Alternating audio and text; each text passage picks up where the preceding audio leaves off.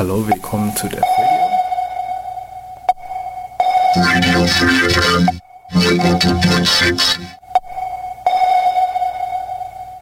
So, hallo und herzlich willkommen zu Def Radio heute äh, am Sonntag im Oktober. Und wir reden heute über Bierbrauen und Teil läuft hier noch ein bisschen im Studio rum. Äh, und wir sind auch nicht alle hier direkt im Studio, sondern wir haben auch einen Telefongast, den Patrick. Ich hoffe, der hört uns jetzt schon. Hi. Hi, ihr. Ah, wunderbar. Wir hören dich und du hörst uns, glaube ich, auch. Perfekt. Perfekt. Äh, ja, ich muss noch mein Headset anschließen. Ich finde es gerade. Stimmt, Tai muss noch seine Kopfhörer an, äh, anschließen, damit Tai auch Patrick hört. Ja, wir wollen heute über das Bier braun reden, richtig? Also Homebrew mal anders, wenn ich das richtig gesehen habe. Genau. Ähm, ich bin jetzt so ein bisschen spontan mit dabei, mhm. aber das kriegen wir hin. Ich habe nämlich genau. schon mal Bier gebraut und Patrick, du hast auch schon mal Bier gebraut? Ich habe schon mal Bier gebraut und was ich heute euch auch noch erzählen wollte, war ein bisschen was über andere Gärverfahren. Also man muss ja nicht immer Bier als alkoholisches Getränk bekommen, sondern man kann auch Most, Wein oder Schaumweine produzieren. Wie, es gibt noch was anderes. Ja, für die Ungläubigen. Na gut, ähm, aber Tai hat mich aufmerksam gemacht äh, auf TTIP, äh, worüber wir auch noch kurz was sagen wollten. Äh, Tai, was kannst du uns darüber sagen? Äh, TTIP, ähm, damit hier, ähm, das so, das transatlantische äh, Handels- und Investitionsabkommen, beziehungsweise äh, TAFTA, wie es dann auf der Gegenseite heißt, nämlich Amerika, USA, ähm, wird mehr oder weniger ähm, fast geheim verhandelt. Und ja, die Kritiker äh, sagen, es hebelt mehr oder weniger fast alle unsere Gesetze aus. Hm, also es ist mal wieder so ein Gesetz oder es ist ja kein Gesetz, es ist, es ist mal wieder so ein Abkommen, wie wir das hier schon öfter berichtet haben. Äh, wir hatten ACTA und alles Mögliche äh, schon hier vor Jahren angesprochen und, und mal wieder wird irgendwas geheim verhandelt. Äh, das, das, das ist aus. Worum soll es denn da gehen, weißt du das? Also ich habe das noch nicht komplett durchgelesen, aber ist angeblich erlaubt das Fracking und das ähm, erlaubt es auch Konzernen, geheime Gerichte aufzustellen und Leute auch geheim zu verurteilen. Und dadurch, dass die Gerichte geheim sind, äh, gibt es auch keine Möglichkeit der Berufung. So, jetzt gibt es Widerstand dagegen. Äh, genau. Und zwar gibt es, glaube ich, mehrere äh, so, so ja, selbstorganisierte Initiativen. Hier im Studio hängt zum Beispiel gerade so ein Plakat, äh, Stopp TTIP, selbstorganisierte europäische Bürgerinitiative. Äh, dann gibt's hier die Initiative von Attac, TTIP unfair handelbar, äh, die, die zum Beispiel hier äh, ja, 715.000 Unterschriften im Mai schon äh, überreicht haben. Ja, äh, um, um eine EU-Zustimmung zu TTIP zu verhindern. Also das wollten wir eigentlich mal nur so kurz ansprechen. Willst du da noch irgendwas zu sagen? Ansonsten äh, ähm. der Aufruf, schaut euch mal an, worum es da geht. Info informiert euch mal drüber.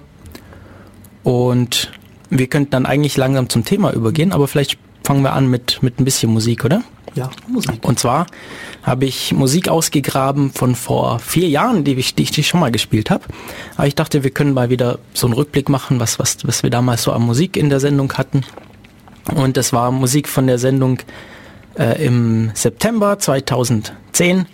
Und es fängt an mit Eclectic und dem Bonsai Intro. Viel Spaß und bis gleich.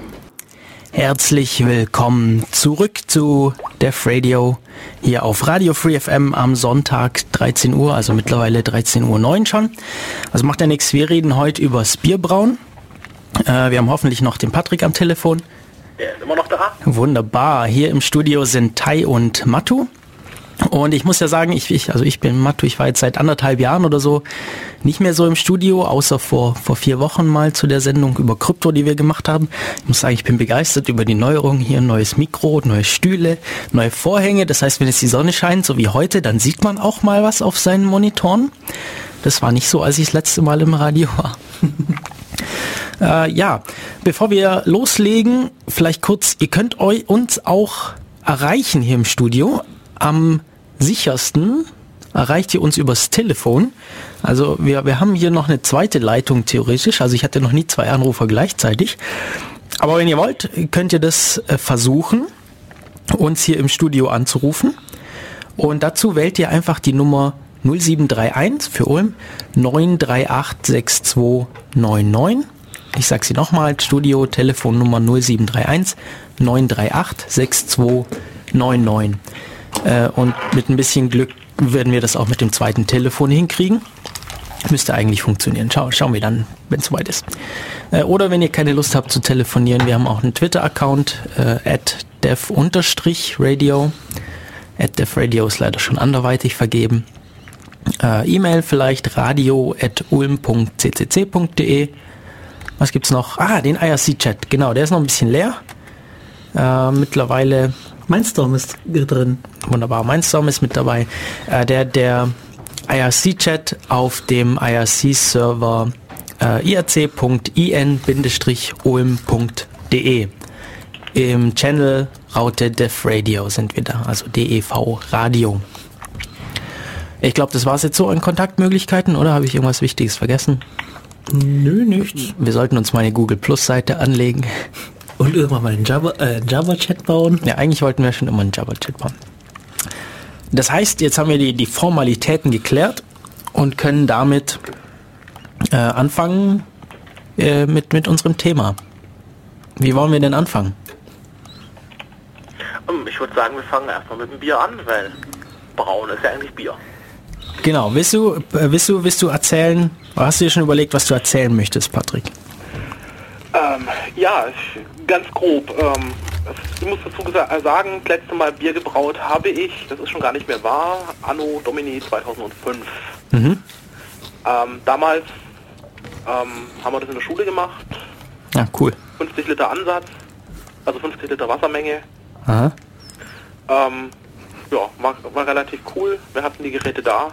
Also viel braucht man ja nicht außer einen großen Kochtopf, vielleicht eine geregelte Herdplatte und dann noch ähm, Malz oder zumindest gemalzte Gerste. Mhm.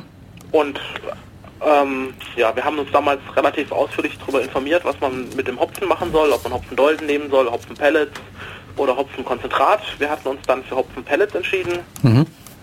Ähm, bei den 50 Liter Ansatz war es unter einem Pellet, was wir gebraucht hatten. Was? Ich weiß nicht mehr aus, au, ausreichend, äh, auswendig, wie viel es war, aber Wie groß sind, wie groß waren denn eure Pellets? Erdnussflips groß. Da haben wir leider keine kleineren gekriegt. Moment, aber ihr habt, okay, also ich habe ein bisschen mehr Hopfen für mein Bier verwendet. Okay. Oh, Und zwar waren da, habe ich das so im Hinterkopf, so um die 80 Gramm, glaube ich. Und es sind so zwei Handvoll von diesen Pellet, Pellets. Okay, das finde ich jetzt krass. Also bei uns stand also auf der Packung, die wir gekauft hatten, eine Angabe drauf und es hat relativ gut funktioniert. Okay. Ich weiß nicht, ob das irgendwie konzentriert war. Also Das, gut, das kommt natürlich drauf an. Der Hopfen hat ja immer so eine, ähm, so, so eine Angabe, wie viel, wie viel Säure sich da drin befindet. Und da muss man natürlich drauf achten.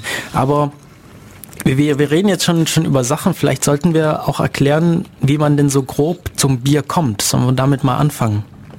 genau, dann gehen wir erstmal. Ich würde sagen, wir machen das jetzt ein bis- bisschen, bisschen wissenschaftlicher und erklären erstmal die Grundprozesse dahinter. Äh, Ja, und vielleicht auch die, vielleicht fangen wir mit den Zutaten erstmal an, weil da ist gar nicht so viel drin im Bier. Genau, es ist äh, Gerste oder ein anderes Getreide drinne. Also das deutsche Reinheitsgesetz sagt, es muss ein Getreide sein. Mhm. Ähm, vorzugsweise ist es meistens bei uns die Gerste. Ähm, es gibt ein paar Leute, die kennen auch noch Weizenbiere. Ähm, dann wird es auch schon relativ dünn. Ein paar Haferbiere gibt es noch, Roggenbiere. Mhm. Aber das sind alles eher exotische Sachen. Von daher sollte man sich vielleicht auf seiner, wenn man sowieso normales Bier kennt, auf Gerste beschränken.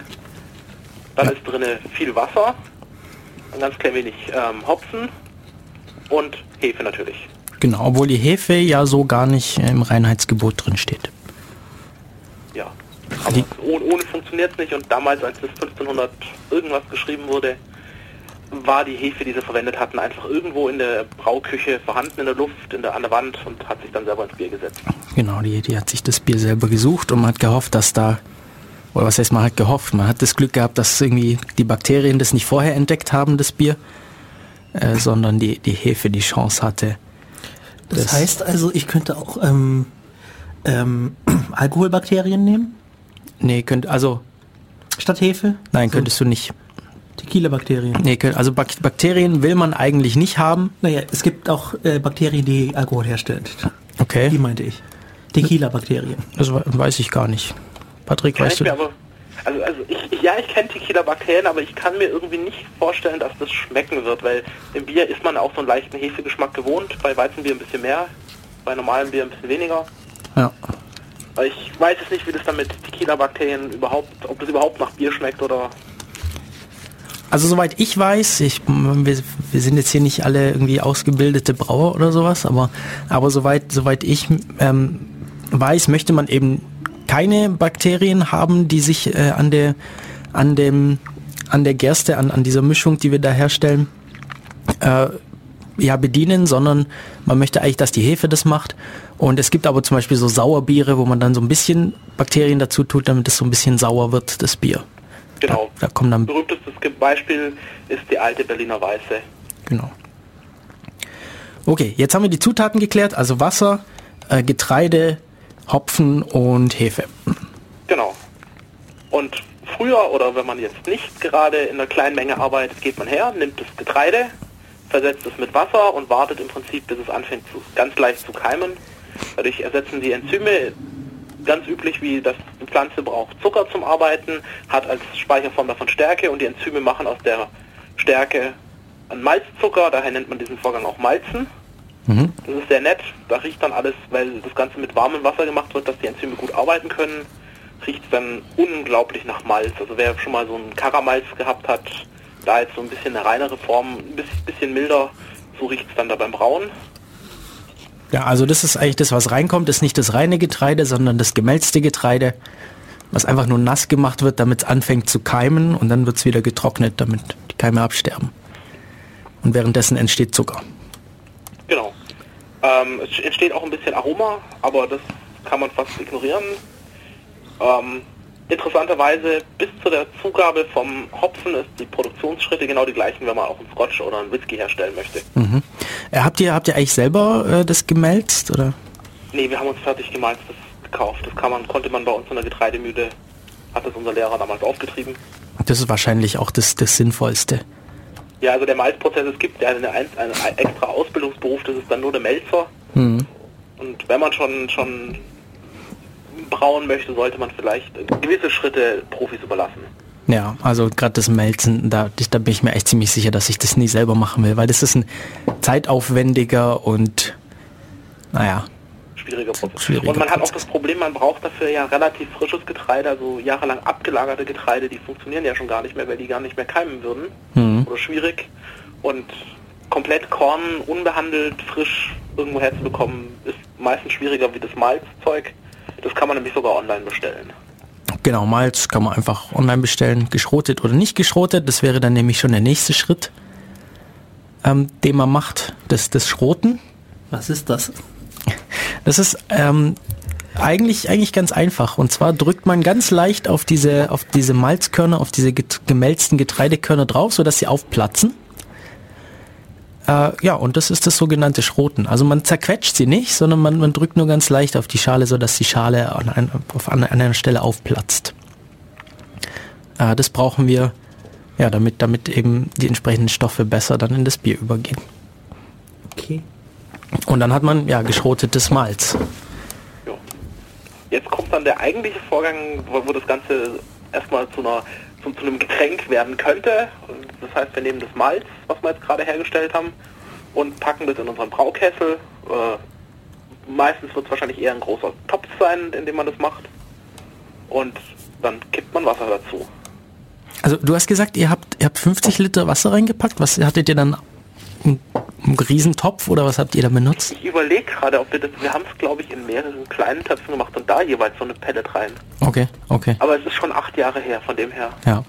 Also wie, wie, ich, ich, wie ich das mache, ich mache immer äh, 20 Liter Bier, das heißt, da müssen da ein bisschen mehr Wasser rein, also deutlich mehr Wasser, fast das Doppelte, nicht ganz.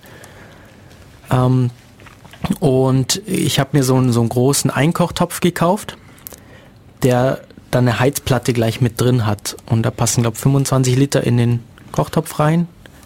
Ah, wie so ein Würstchenkocher ist das dann. Genau, genau.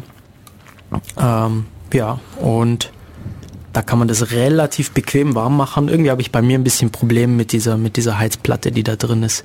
Äh, so ganz packt die diese Menge an Flüssigkeit nicht. Aber Nimmst du gleich nimmst du kaltes Wasser oder nimmst du gleich warmes Wasser?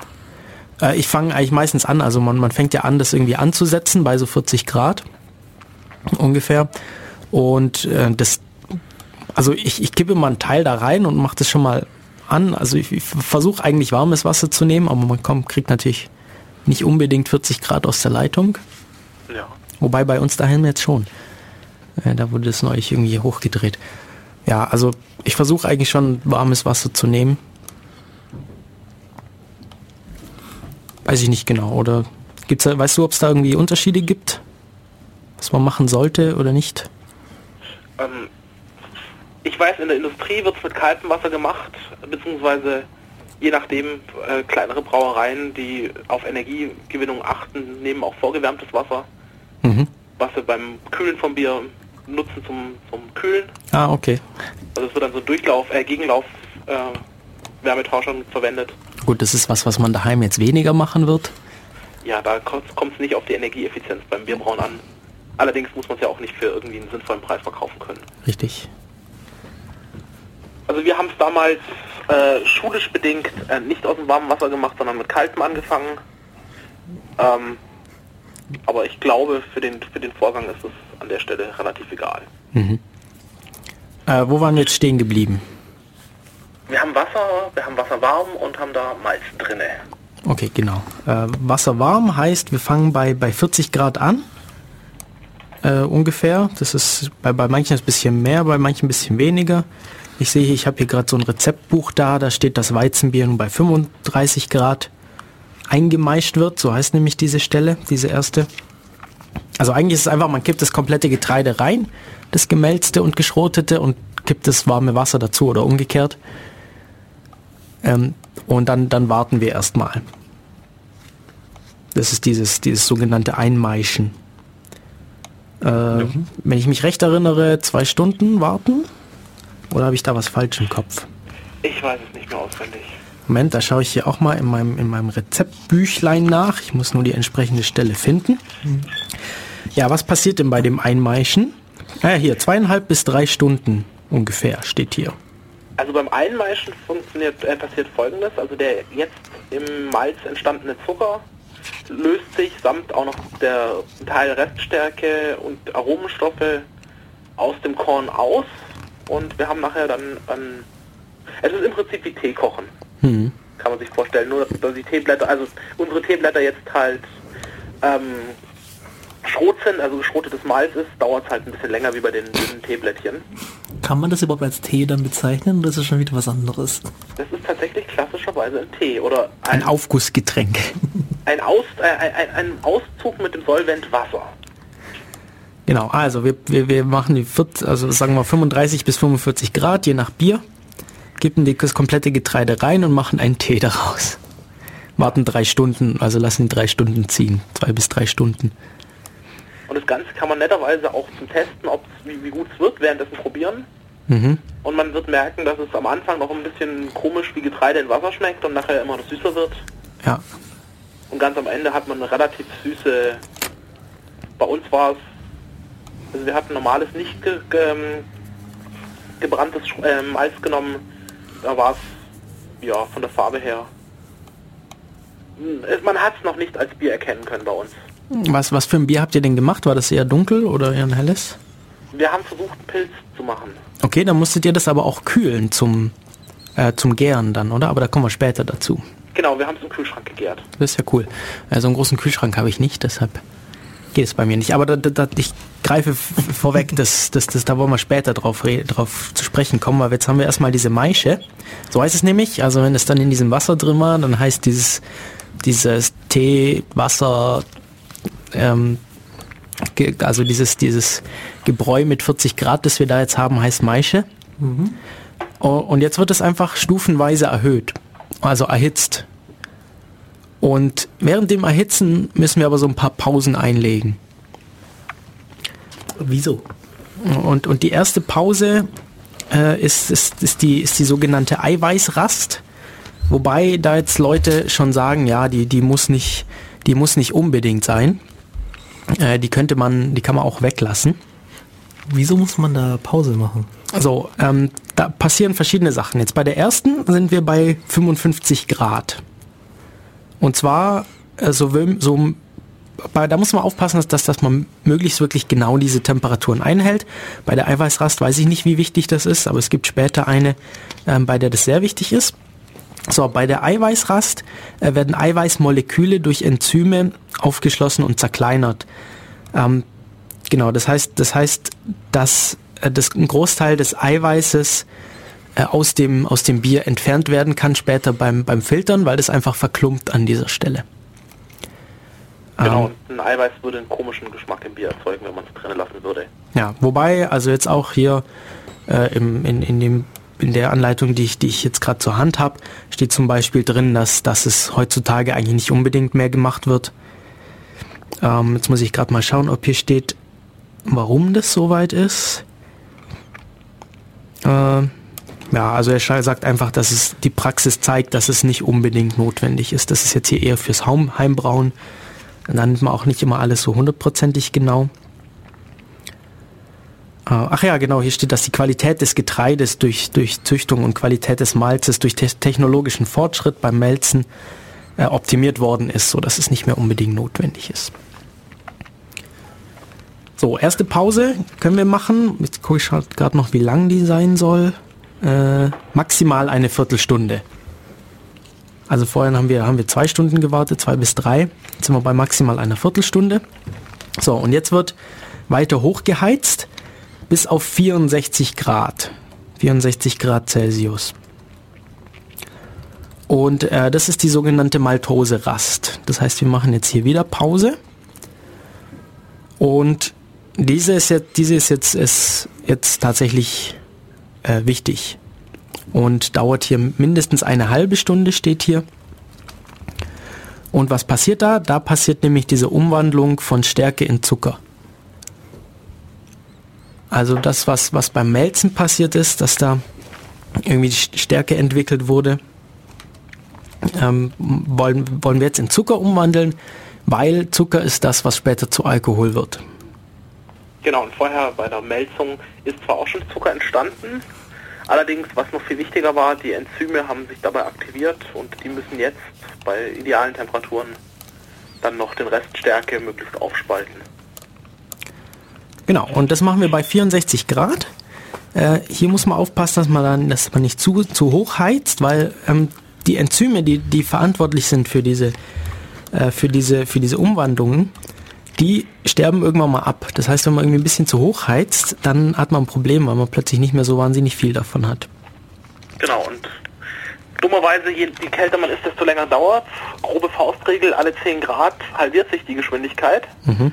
Und von dem her, wenn man 5, also kann man, sieht man ja schon, es dauert doppelt so lang, wenn man nur 10 Grad runtergeht.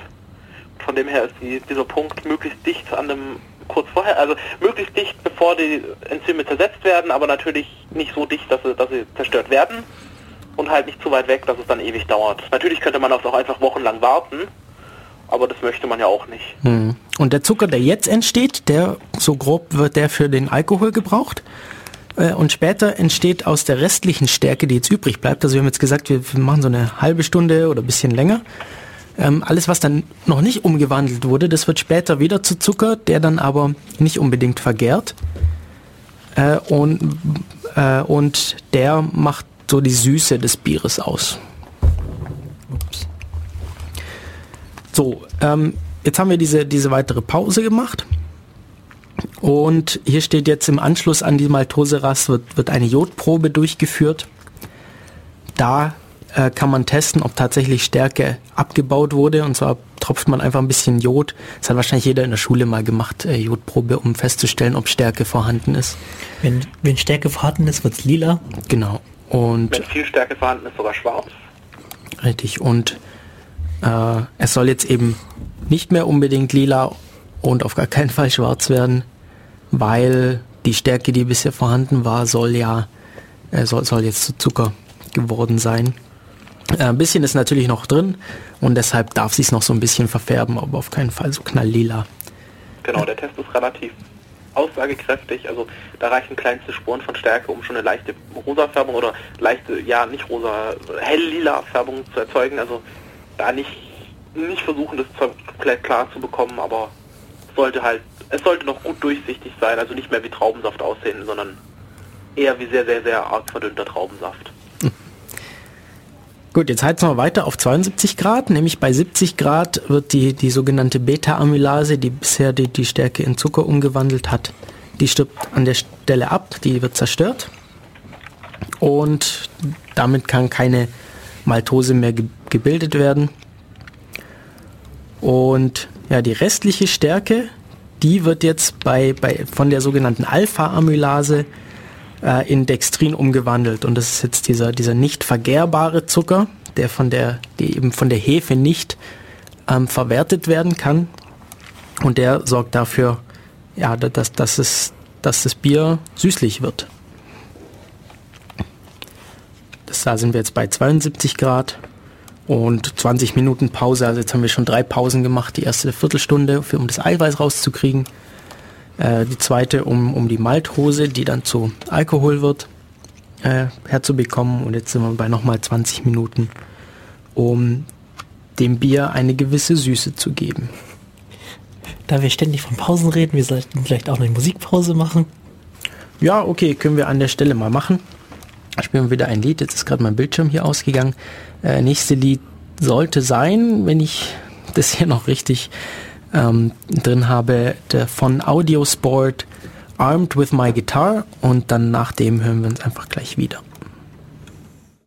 Radio Free FM 102.6% Music, Music, Music, Music, Music, Music, Music. Naja, herzlich willkommen zurück zu Def Radio hier bei Radio Free FM. So ganz 102,6% Musik haben wir heute nicht, weil wir unterhalten uns heute auch so ein bisschen.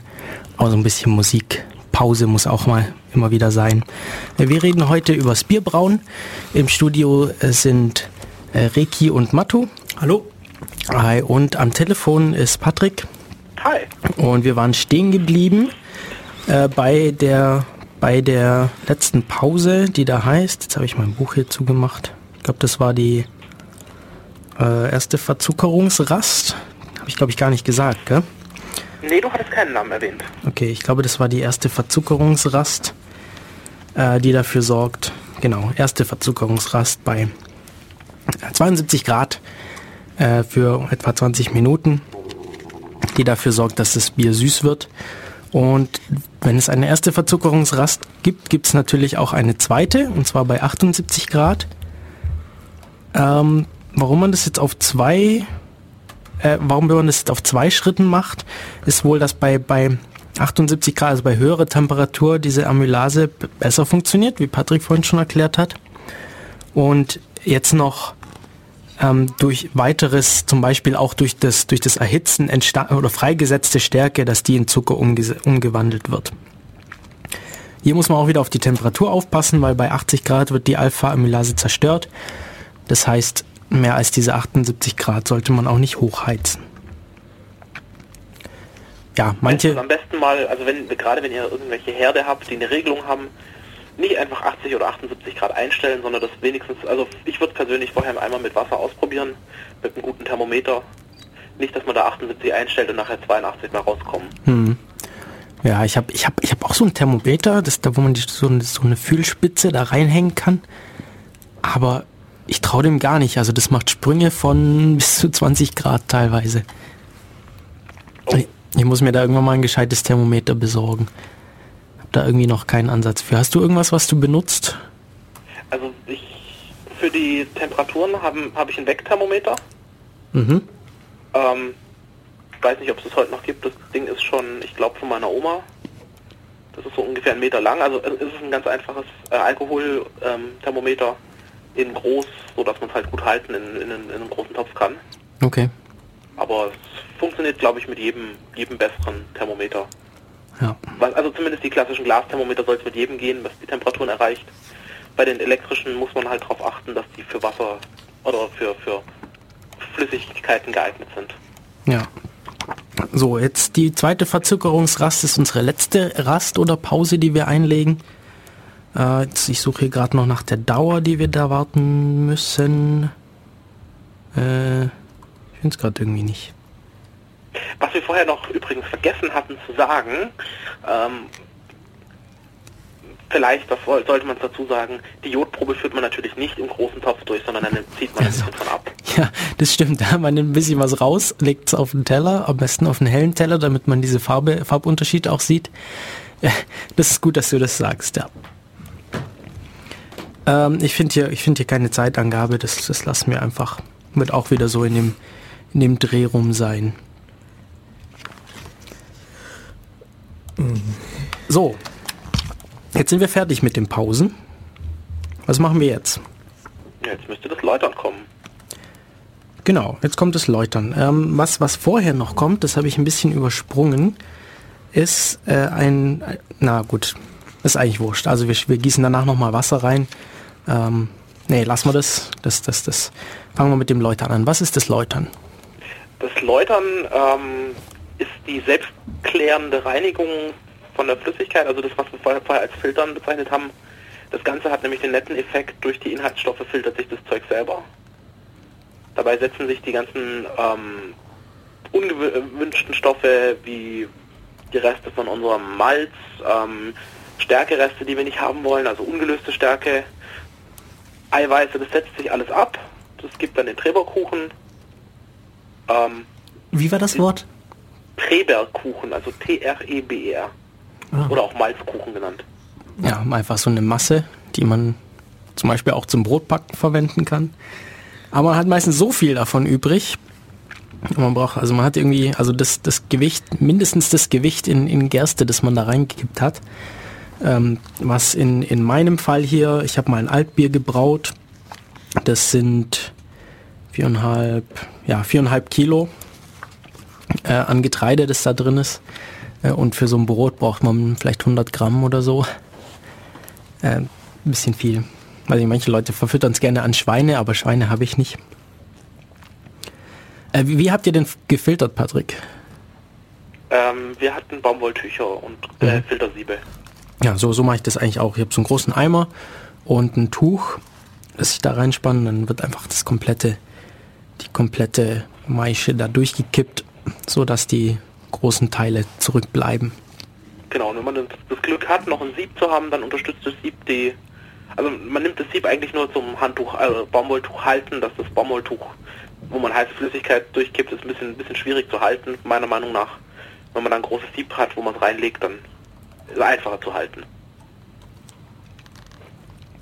So, jetzt ist noch äh, jede Menge gutes Zeug drin in diesem, in diesem Träber. Das heißt, was man jetzt noch machen kann, ist da Wasser äh, hi- hinterher zu kippen. Und zwar erhitzen wir jetzt nochmal Wasser auf, auf 80 Grad, beziehungsweise optimalerweise hat man das schon erhitzt an dieser Stelle und kippt es einfach nochmal hinterher, damit restliche Zucker und Stärke da äh, rausgelöst wird. Oder eigentlich haben, sollten wir jetzt nur noch Zucker übrig haben, das rausgelöst äh, wird und nicht verloren geht. Wird auch Anschwänzen genannt. So, und jetzt kommt eigentlich der Hopfen dazu, oder? Ich glaube, also ich glaube, hab, wir haben jetzt keinen Schritt vergessen. Ja, Glaube ich auch. Jetzt müssen wir, also Hopfen wird im kochenden Zustand, also nicht der Hopfen kocht, sondern der, der also unsere, unsere Maische. Ähm, wie heißt es an der Stelle noch Maische? Ja, es wird erst zur Ah, Würze. Warte, Würze heißt es an dieser Stelle dann. Wird es nicht zur Würze, wenn, dann... Ah, nee, jetzt ist noch die äh, Vorderwürze, solange man noch keinen Hopfen dazugegeben hat. Genau, solange wir keinen, also was wir jetzt bekommen haben aus dem aus der Maische, also dieses Gemisch von, von Getreide und Wasser. Jetzt haben wir das Getreide und die festen Teile rausgefiltert, beziehungsweise geläutert und haben damit die, die Würze, beziehungsweise Vorderwürze und die wird jetzt zum Kochen gebracht und dann kommt Hopfen dazu. Ja, und du hast, äh, du hast gemeint, ihr habt ganz wenig Pellets verwendet. Also Hopfenpellets sind halt so, so kleine Bobbel, die, die sobald man sie in diese heiße Flüssigkeit tut, sofort zerfallen in, in, ja, in, in kleine Teile. Und also hier in einem Rezept, ich habe hier ein Pilsner Rezept, da steht 50 Gramm Hopfen mit 8% Alphasäure. Ähm, beim Bockbier 100 Gramm Hopfen. Also so Vielleicht sollte man auch immer dazu sagen, auf welche, welches Wasservolumen man das oder welche, äh, welche auf welches. Ah, ähm, richtig. Äh, also ich. Meine, meine Rezepte sind hier alle auf 20 Liter Bier ausgelegt. Das ist ganz interessant, dass da wirklich viel mehr Wasser reinkommt. Also zum Beispiel bei dem 20 Liter Bockbier äh, kommen hier insgesamt 32 Liter Wasser rein. Der Rest verdampft einfach. Äh, ich gucke mal kurz bei meinem, bei meinem Lieblingsaltbier. Äh, da sind ja, da sind auch 31 äh, Liter, ne 30 Liter Wasser dann. Also 10 Liter Wasser, die dann einfach weg sind. Und man merkt es auch, wenn man das äh, daheim macht. In der, in also ich habe das zum ersten Mal in der meiner WG-Küche gemacht vor ein paar Jahren. Und äh, sind dann die Scheiben gut beschlagen. okay. Äh, ja, Hopfen. Ja, Hopfen genau. wird gekocht und zwar relativ lange. Oder was ist relativ lange? Also ich glaube etwa eine Stunde oder so um die 50 Minuten. Irgendwie sowas habe ich da noch im Kopf. Genau. Äh, und ein Teil des Hopfens wird sofort hinzugegeben. DS, oder dieser Teil des Hopfens ist äh, verantwortlich für, die, für das Bittere. Und später, gegen Ende, also ein paar Minuten vor Ende, wird nochmal ein bisschen Hopfen hinzugegeben, äh, um diesen Hopfengeschmack auch zu haben. Genau, und die Gerbstoffe. Also insgesamt haben wir dann Geschmack, geschmacklich den Bitterstoff dazu gegeben und ähm, fürs Bier, für die Haltbarkeit sind dann Gerbstoffe dabei, äh, haben sich aus dem Hopfen rausgelöst, dass das Bier nicht so schnell kippt. Genau, wird also zweimal, zweimal Hopfen reingetan. Mhm. Äh, nach dieser Zeit, äh, also nach diesem Kochen, sind wir dann äh, eigentlich so, ah, hier steht sogar insgesamt 90-minütiges Kochen. Also sogar noch ein bisschen länger als die 50. Ja, anderthalb Stunden äh, Hopfen kochen. Und da geht auch das meiste Wasser verloren. Gut, nach dem Hopfenkochen wird wieder mal gefiltert. Das heißt diesmal anders, das heißt diesmal ausschlagen. Oh. Ja. Ich weiß nicht, ich könnte mir vorstellen, dass sie es früher irgendwie in Tücher gepackt haben und dann draufgehauen haben, damit die Flüssigkeit, ich weiß nicht, vielleicht kommt es daher. Äh, Patrick, weißt du, woher der Name Ausschlagen kommt? Ich habe keinerlei Ahnung. Also könnte ich mir vorstellen, weil äh, also dieser Hopfen ist ein bisschen schwieriger rauszukriegen. Ähm, äh, beziehungsweise das, was wir jetzt filtern wollen, jetzt nimmt man, jetzt nimmt man deutlich feineres ähm, Tuch, um das herauszufiltern. Das dauert auch relativ lang. Also bei, wenn, wenn ich Hopfenpellets verwende, dann setzen die das, diese, diese, die Poren des Tuchs sofort zu und es dauert ewig, bis, bis die ganze Flüssigkeit da durchgelaufen ist. Das ist der ganz, ganz große Vorteil, wenn man diese Hopfenextrakte verwendet. Erstens ja. muss man nicht so lange kochen. Äh, zweitens hat man den Vorteil, dass man dieses Filtern komplett sparen kann, weil das hat dank, dankenswerterweise der Hopfenproduzent schon für einen gemacht. Das ist so eine dunkelbraun, grüne, ölige Flüssigkeit, die man dazu gibt. Das Problem ist, die ist sehr, sehr konzentriert.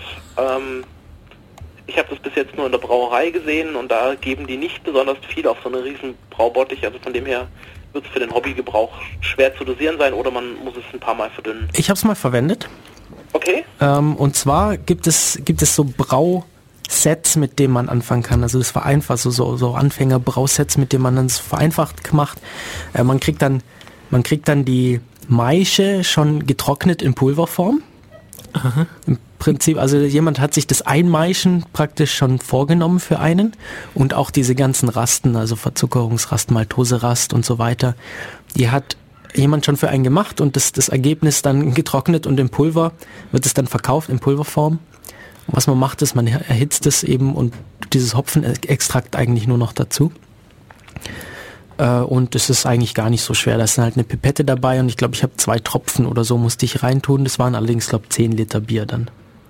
Ah, kann, war das dann auch schon noch so ölig oder war das dann schon irgendwie flüssig? Das, das ist, ach so.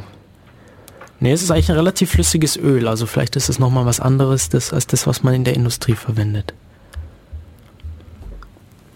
Soweit ich vielleicht, also eventuell, was ich mir vorstellen könnte, wenn ich, ich habe es nicht mehr so ganz im Kopf, aber es kann sein, dass Hopfen auch schon drin war in diesem Gemisch und dass das bloß noch Hopfenaroma war, das man hinzugefügt hat für den Geschmack. Äh, vielleicht war das so ein bisschen, vielleicht war das der Unterschied. Allerdings hatte ich auch zwei Fläschchen, vielleicht war dann, naja, nicht mehr ganz sicher.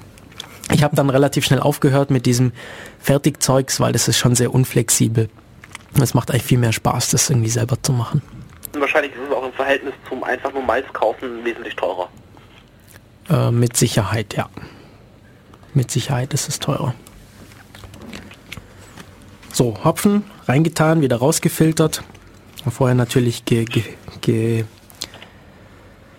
äh, gekocht, bevor wir es wieder rausfiltern. Und äh, jetzt sind wir an der Stelle, wo es mit dem Gern eigentlich losgehen kann. Okay. Und zwar, Äh, vielleicht sollte man dazu sagen, dass man es auch noch abkühlen lassen sollte. Wenn man mal jetzt in dieses heiße Sud die Hefe gibt, ist die Hefe gleich tot. Ja, was ist denn die ide- ideale Temperatur für Hefe? das kommt drauf an, was für Art von Bier man macht.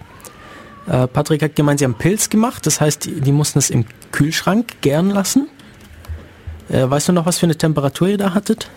Ich glaube, ich bin mir nicht mehr sicher, irgendwo zwischen 5 und 7 Grad waren es, glaube ich. Okay, ich habe 12 Grad im Kopf. Jetzt schaue ich mal gerade, was hier bei Pilz als Gärtemperatur drin steht. Ah, steht hier gar nicht drin. Ich habe irgendwie 12 Grad im Kopf, aber weiß jetzt auch nicht genau. Also auf jeden Fall, auf jeden Fall relativ kühl. Ähm, ich ich habe keinen Kühlschrank, den ich, den ich dafür hernehmen könnte. Deshalb habe ich bisher nur ähm, obergäriges Bier gebraut. Also erstmal dieses, dieses Pilsner und, und andere Biere, die gekühlt werden. Dies, das sind sogenannte untergärige Biere. Und die heißen so, weil die Hefe, ähm, die bei diesen Temperaturen arbeitet, sich eher am, am Boden dieses, dieses Suds sammelt. Und die obergärigen Biere, da ist die Hefe halt eher oben. Äh, und die, Die schwimmt da oben so als kompletter Film, mehr, zum Teil auch mehrere Zentimeter dick dann. Ja, und, äh, und die können bei Zimmertemperatur gebraut werden. Das der große Vorteil ist für Heimbrauer. Und genau, hat halt den Nachteil, da man die Temperatur nicht sehr gut kontrollieren kann bei Zimmertemperatur. Ähm, deswegen hatten wir uns damals für Pilsner entschieden, den Kühlschrank hatten wir rumstehen. Ja. Und ein Kühlschrank steuert die Temperatur sehr, sehr konstant, plus minus ein Grad. Ähm, natürlich braucht es Energie und man braucht einen Kühlschrank. ja, äh, hat also Vor- und Nachteile. Jetzt schauen wir mal gerade obergärige Biere. Kann man, ja, das, das wollte ich gerade fragen, kann man dann obergärige Biere etwa bei Körpertemperatur machen? Bei, bei Zimmertemperatur. Also es kommt immer auf die Hefe drauf an. Da steht dann immer auf der Packung der Hefe steht immer drauf, was die gerne hätte. Und wenn ich mich recht erinnere, steht auf meiner, ich habe da so, so, so, eine, so eine Trockenhefe genommen, Trockenbierbrauhefe, auf der stand glaube ich drauf 15 bis 25 Grad, also ziemlich tolerant. Okay. Ähm, besser ist wohl an die obere Grenze zu gehen als an die untere. Genau, wieder Geschwindigkeitsvorteile. Ja. Ja, unter anderem. Ich habe ein bisschen mit Hefe rumprobiert und mal getestet und habe zum Beispiel festgestellt, wenn man sie am unteren Ende oder darunter betreibt, dass dann bis, dass dann gerne äh, irgendwie Methanol entsteht, was nicht so gesund ist. Methanol sollte nicht entstehen, oder? Äh, doch, weil dann irgendwelche komischen Sachen mit der Hefe passieren. Okay. Habe ich jetzt noch nicht gehört. Äh, ich hab's auch schon, es ist auch schon sehr lange her. Ich habe, ähm, es war irgendwie, dass sich die Hefe irgendwie anfängt selber aufzufressen und dadurch dann Methanol entsteht. Aber also es ist, Unter anderem. ist mir jetzt neu, müsste ich mich mal drüber Müsste ich mal nachlesen, was da so los ist. So, Also, also, bei- nachher werde ich euch ja was über das Mosten erzählen. Dabei hat die Temperatur auch eine wichtige Ausschlag. Da wird es verwendet, um tatsächlich Bakteriales und ähm, Hefewachstum zu trennen, welche Temperatur man gerade fährt. So, jetzt kurz als Beispiele, obergäriges Bier, also das bei Zimmertemperatur, äh, wäre das, das Altbier, das ich schon erwähnt hatte. Weizenbier ist obergärig, äh, Kölsch ist obergärig und eigentlich so die meisten anderen sind eher untergärig. Also gerade das, das Pilz äh, oder auch Bockbier, andere Biere sind, sind häufiger dann untergärig, werden untergärig gebraut. Muss ich dafür spezielle äh, Hefe nehmen oder kann ich einfach Backhefe dazu geben? Würde vermutlich funktionieren. Hm, Ich kann, also, also ich habe es schon mal bei, bei Wein versucht. Der Geschmack war ja gewöhnungsbedürftig. Also man bekommt dann so einen, also man bekommt dann nicht, also bei Wein ist es, man bekommt da nicht so einen leichten Wein daher, sondern man bekommt einen brotig, hefig schmeckenden Wein, was beim Wein eher ungeeignet ist. Okay, also ich würde es wahrscheinlich auch nicht versuchen. Ich würde einfach, ich, ich nehme einfach, meine, man kann das einfach so bestellen, fertig, Bier, Hefe auch in kleinen Mengen und dann packt man da so ein Tütchen rein, dann ist gut. So, jetzt haben wir gesagt, wir wollen die, äh, die Würze, die wir jetzt haben, in der der Hopfen schon drin ist, abkühlen lassen. Und zwar eben auf die entsprechende Temperatur, die die Hefe gerne hätte. Das heißt, es kann durchaus mal eine Nacht dauern, bis man, bis man anfangen kann, mit äh, die Hefe hinzuzugeben. Äh, was wir vorher machen sollten, ist die sogenannte Speise abfüllen. Und zwar ähm, mache ich zumindest persönlich Flaschengärung, was bedeutet, dass ähm, das, das, ein Groß, also die, das äh, komplette Sud braut zwar erstmal im Fass, äh, gärt erstmal im Fass, aber wenn er in Flaschen abgefüllt wird, gärt es noch so ein bisschen nach und dadurch entsteht die, die Kohlensäure, die man haben will, weil sonst wäre es einfach lackes Bier. Und äh, dafür muss man sich jetzt ein bisschen was von dieser Speise abfüllen, bevor man die Hefe reintut und das im Kühlschrank lagern, damit man es später wieder, bevor man es in Flaschen abfüllt, hinzugeben kann, damit es dann noch weiter gärt. Ah, okay. Okay, kann man, äh, war mir jetzt neu, dass man Flaschengärung auch bei obergärigen Bier machen kann? Mhm, geht wunderbar. Hast du dann, wie kriegst du dann die Hefe selber raus? Oder ist, bleibt die einfach drin? Nee, die Hefe, also die Hefe selber bleibt drin. Die Hefe selber, Und die setzt sich dann auch nach unten ab, wie man es aus den, aus den Hefe, äh, aus den Weizenbierflaschen kennt. ja, also wir, wir machen jetzt einfach mal weiter, vielleicht wird es dann von alleine klar, oder? Ja. Äh, wir sind jetzt auf Zimmertemperatur oder auf, den, auf der entsprechenden Gärtemperatur, die wir haben wollen. Ihr habt es im großen Behältnis oder in mehrere getan. Wie habt ihr das gemacht? Wir hatten einen großen Topf, der hat netterweise in diesem Kühlschrank, in dem so gut wie nichts drin war in der chemischen Sammlung, einfach reingestellt. Gut. Ja, ich habe daheim so ein Plastikfass mit 30 Litern. Äh, da packe ich das rein, hau einen Deckel drauf und warte eine Nacht, bis es kühl ist, bis es bei Zimmertemperatur ist. Und am nächsten Morgen wird dann die Hefe angesetzt bei mir. Das, also ich habe bisher Trockenhefe genommen. Dann nimmt man einfach so, so eine Tasse voll, voll der Speise, schüttet da die Trockenhefe rein äh, und wartet ein bisschen und dann merkt man, dass es anfängt zu schäumen. Dann sieht man schon, dass sie da lebendig ist. Und genau, anschließend kommt die in diesen, in diesen großen Bottich. Und dann kommt es, ich glaube, anschlagen heißt es, oder? Meine ich. Also auf jeden Fall, was man machen muss, man muss so ein bisschen kräftig umrühren eigentlich, damit, damit die Hefe ja sozusagen aktiviert wird, damit die genug ähm, Sauerstoff hat. Genau, bei der Gärung ist genau das, was man im Schulunterricht gelernt hat. Hefe geht her, nimmt Zucker, zerteilt den Zucker, produziert dabei CO2 und Alkohol. Und da wir ein oben offenes Gefäß haben, blubbert das CO2 einfach nach oben weg. Ja. Ja, ich kenn's so, dass man dann irgendwie beim Gefäß dann so, so ein Dings draufsetzt, ähm, das dann irgendwie die, das Also ein CO2 Ventil. rauslässt. Ja, so ein Ja. Ventil. Das, das Ventil füllt man dann mit einer leicht äh, säurigen Flüssigkeit. Also wir haben dann einfach äh, Schwefelsäure genommen. Ja, Ich nehme Wasser. Also, also leicht Wa- Wasser, also verdünnte Schwefelsäure, damit halt einfach nichts reinkommt. Ja, ich habe ich hab einfach Wasser genommen. Man kann es aber auch komplett ohne machen. Also beim Wein nehme ich immer Wasser, weil würdest du da oben eine Säure rein haben, ab und zu, wenn man was falsch macht, passiert es, dass die Flüssigkeit nach innen reingesaugt wird und wenn man dann Säure verwendet hätte, wäre dann nachher das Getränk tot. Ja. Genau, also ich nehme auch immer Wasser, aber wie gesagt, theoretisch könnte man es auch weglassen. Ja. Ja, das Ganze ist dazu da, dass die Hefe, die braucht nur am Anfang Sauerstoff zum Loslegen. Und ähm, Problem ist, Sauerstoff bedeutet, dass Bakterien wachsen können und die Hefe dadurch einen Nachteil hat. Von dem her sollte man versuchen, da möglichst wenig Sauerstoff reinzubekommen und dafür ist Umsiffung da. Anstellen hieß es, nicht anschlagen. Also anstellen, es dieses Umrühren. Genau, jetzt fängt es an zu gären. Das dauert ein paar Tage. Ähm, also, also ich merke das immer so an diesem Blubbern von diesem Ventil, das ich drauf habe. Da ist ja Wasser drin. Das heißt, das nach ein paar Stunden fängt es ordentlich an zu, zu blubbern da drin. Weil der, weil der äh, ja, weil das CO2 rausgeht. Ja, wenn du das Ventil zu voll gemacht hast, dann ist mit zu voll mit Wasser gemacht hast, hast du das Wasser auf dem Boden. Dann spritzt es, genau. Äh, und nach ein paar Tagen hört es dann wieder auf. Bei mir sind es so zwei bis drei Tage immer, die ich warte. Äh, ich lasse es dann trotzdem noch eine Weile länger drin, weil dem passiert dann nicht so viel. Und man möchte eigentlich schon, dass es gut vergärt ist. Äh, habt ihr da irgendwas anders gemacht im, in, im Kühlschrank? Das hat einfach wesentlich länger gedauert. Ich glaube, der, der Hauptgärprozess hat zwei Wochen gedauert bei der Temperatur, Okay. bis es dann weniger wurde. Wo- Wobei er hat natürlich auch nicht so stark gegärt. Ja. Okay. Ich, ich habe auch immer relativ viel äh, Hefe drin. Also ich glaube, theoretisch bräuchte ich so ein halbes Päckchen äh, für, für meine 20 Liter Bier, aber ein halbes Päckchen aufzuheben ist ein bisschen doof, deshalb schütte ich einfach mal die komplette Hefe rein. Daher geht es vielleicht auch immer ein bisschen schneller noch. Ja, ansonsten vermehrt sich die Hefe einfach nur bis zu ihrer idealen Menge und dann Richtig. Also das wird sowieso passieren.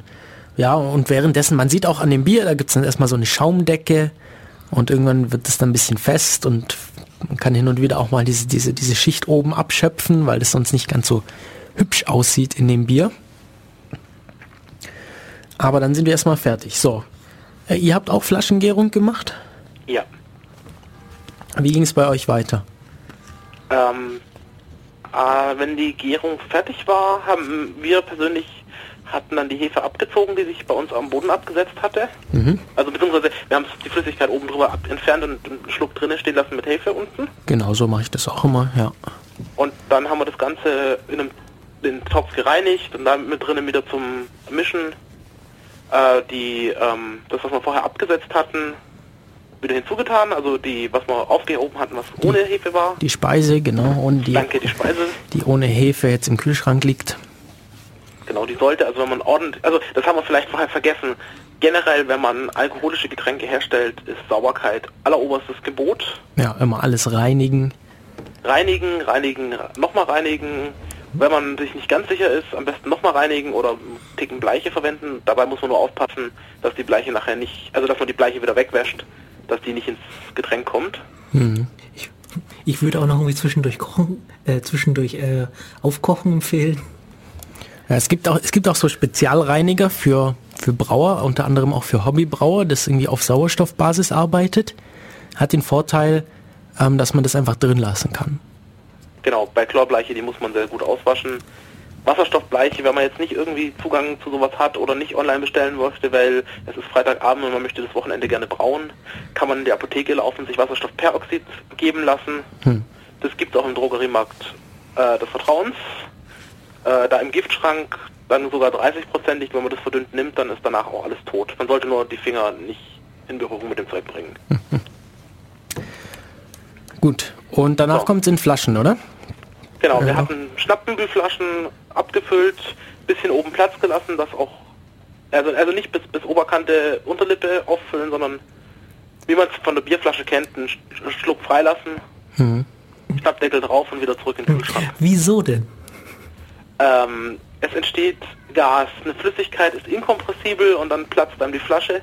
Und wenn man ein bisschen Luftpolster hat, ähm, kann sich das Gas, was da drin ist, zusammendrücken, weil äh, Gas sind kompressibel und dann hat man da so einen, ja, einen Druckausgleich bis zu einem gewissen Grad.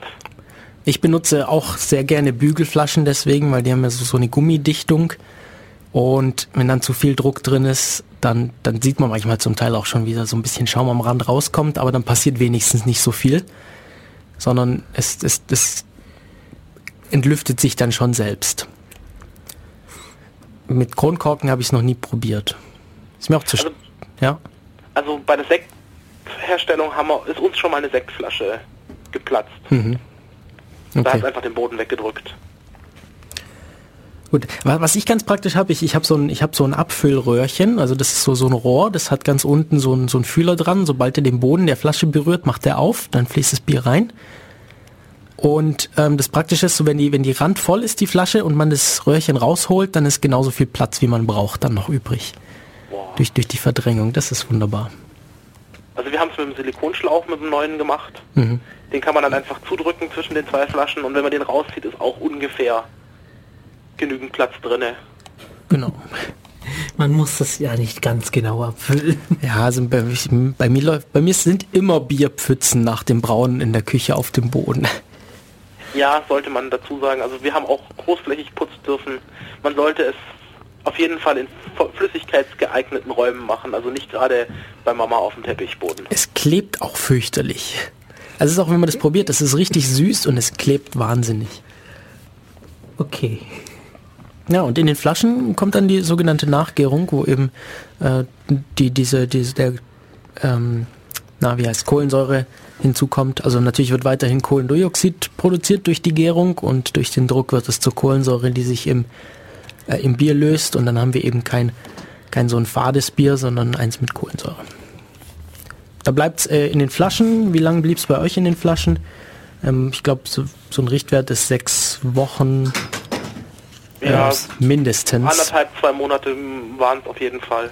Ja, also alle, alle mindestens sechs Wochen. Ich habe die Erfahrung gemacht, dass es mit der Zeit äh, besser schmeckt. Also so bis zum halben Jahr, fand ich, hat sich, hat sich das immer noch ein bisschen verbessert, der Geschmack.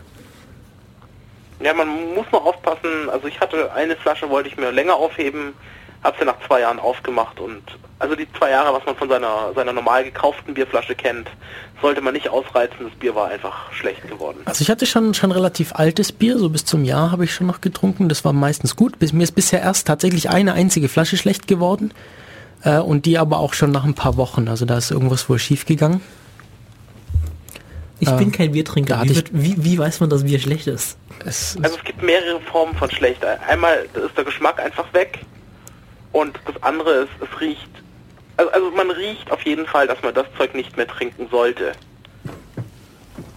Ja, und man, also bei meinem, meinem hat man es auch angesehen, da waren irgendwelche Klümpchen drin und ja. Jetzt sind wir durch, jetzt haben wir fertiges Bier. Ja. Prost. Prost. Äh, nachdem du uns zu anderen Sachen auch noch was erzählen möchtest, Genau, weil Bier, also ich bin persönlich kein ganz so großer Biertrinker.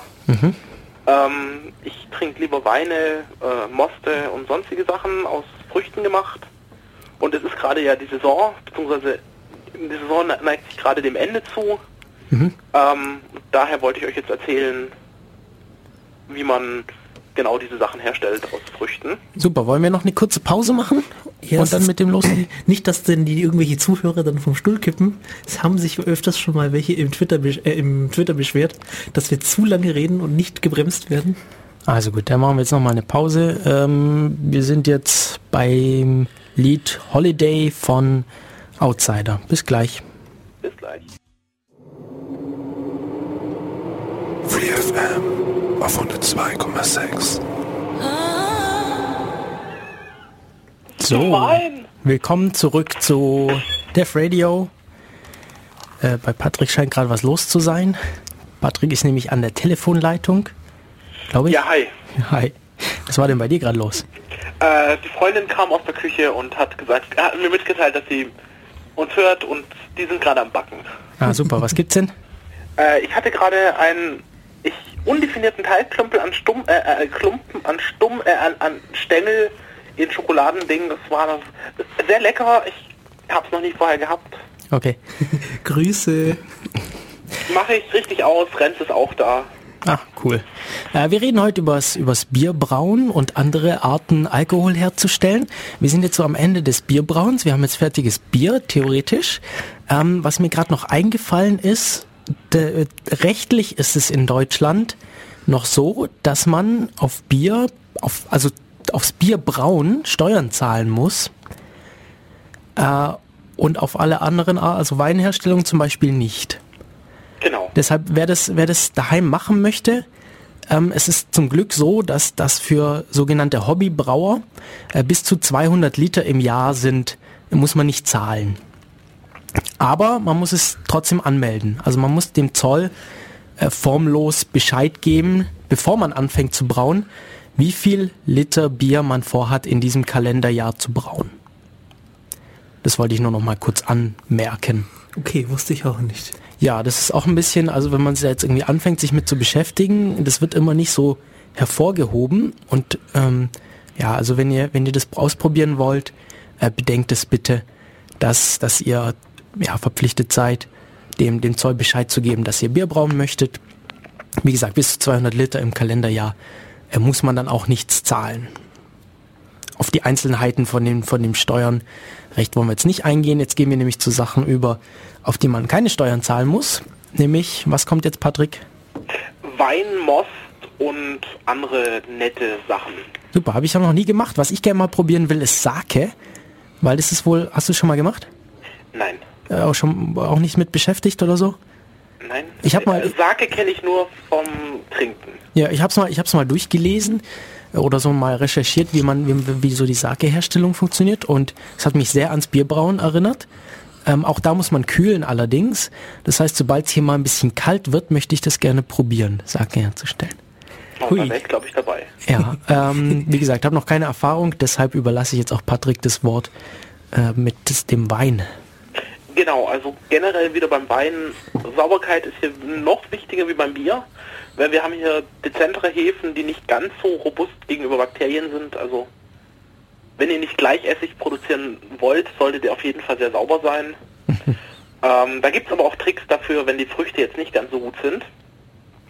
Also was ich gerne mache, also bis jetzt hatte ich immer das Vergnügen, ich habe komplett für mich selber gearbeitet und da beginnt die ganze Sache natürlich mit dem Früchtesammeln. Ähm, beim Früchtesammeln muss man darauf achten. Man sollte schöne Früchte nehmen, also bei Fallobst kein Problem. Nur die Stellen, also faulige Stellen sind No-Go, die müssen rausgeschnitten werden.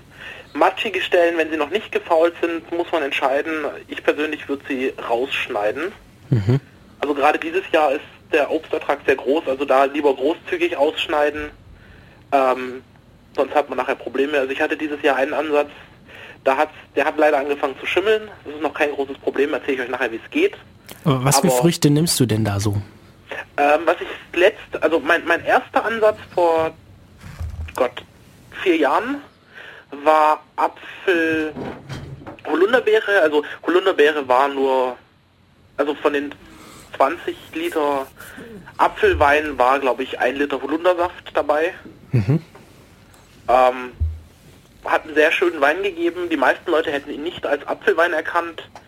Ähm, es gab einen sehr trockenen, starken äh, Dessertwein und durch den Holunderbeeren sah er auch aus wie Rotwein. Also die meisten Leute dachten, sie trinken gerade Rotwein, was mich sehr erstaunt hat, dass der Geschmack tatsächlich jetzt nicht so dominant ist, dass man erkennt, dass es Apfelholunder ist. Ja.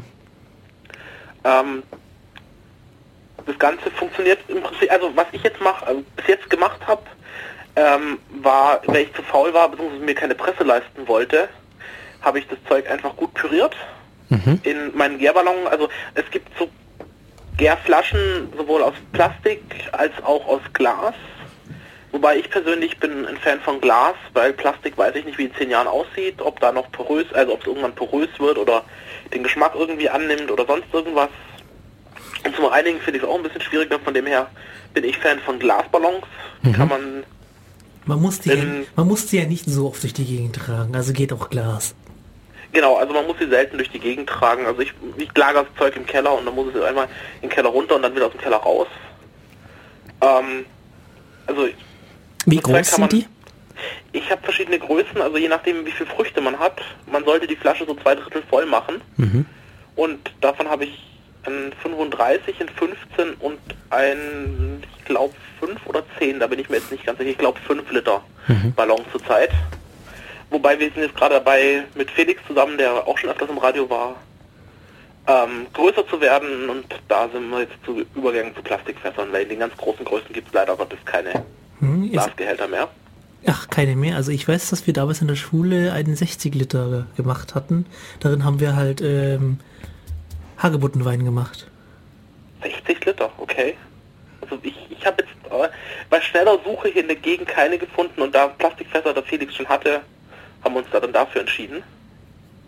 Wobei das ist ein ganz anderes Verfahren. Also ich wollte jetzt mal für dieses einfache Verfahren, wo man tatsächlich nicht viel mehr braucht als eine Küchenmaschine, erzählen. Ähm, Also du pürierst die Früchte?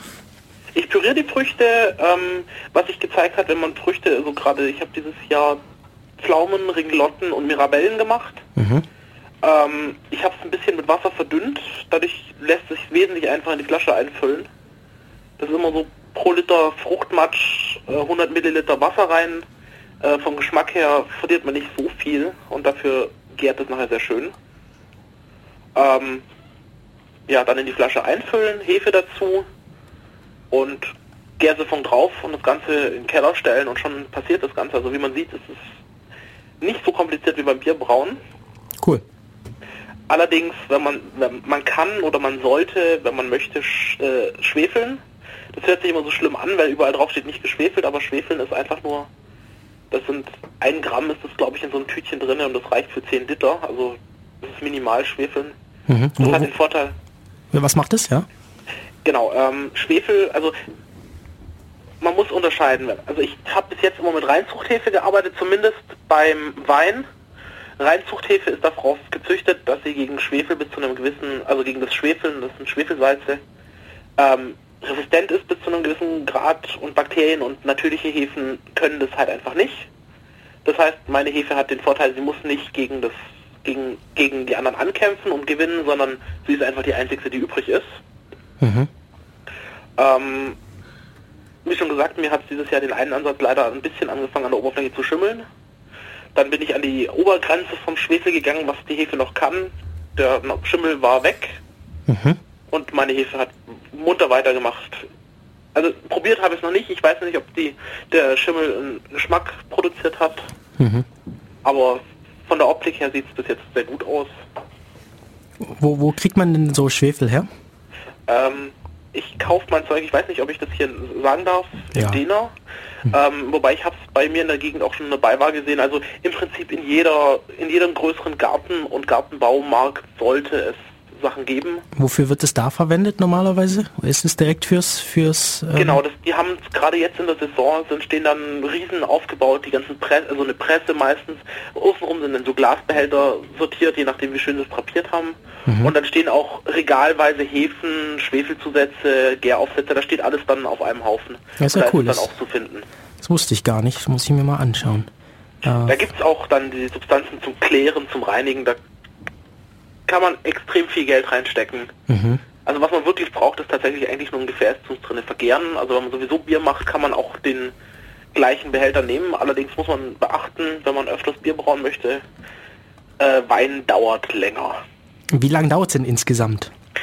Das kommt drauf an. Also mein letzter Wein, also natürlich die Ha- Hauptgärung geht relativ fix, auch wie beim Bier, so die ersten zwei bis drei Wochen. Und dann lässt man ihn reifen. Also den, gerade Dessertwein reifen länger. Der hat im Ballon drei Jahre fast gereift. Ähm, wurde ein sehr, sehr, er hat, wurde ein sehr feiner Wein dadurch. Ähm, ja, man kann auch kürzer gären, also man, man kann im Prinzip ab zwei Wochen kann man Jungwein machen, kennt man vielleicht. Ähm, Ja.